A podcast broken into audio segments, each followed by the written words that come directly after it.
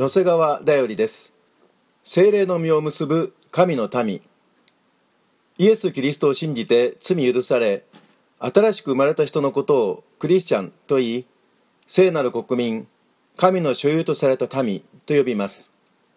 この神の民には愛喜び平安寛容親切善意誠実乳和自制といった生活と人生の実を結ぶ約束が与えられています。これが御霊の実精霊の実です。なぜこの約束が実現できるのでしょうか。それはキリストイエスにつく者は自分の肉をさまざまな情欲や欲望とともに決定的に十字架につけてしまったからなのです。ガラテ人の手紙5章24節。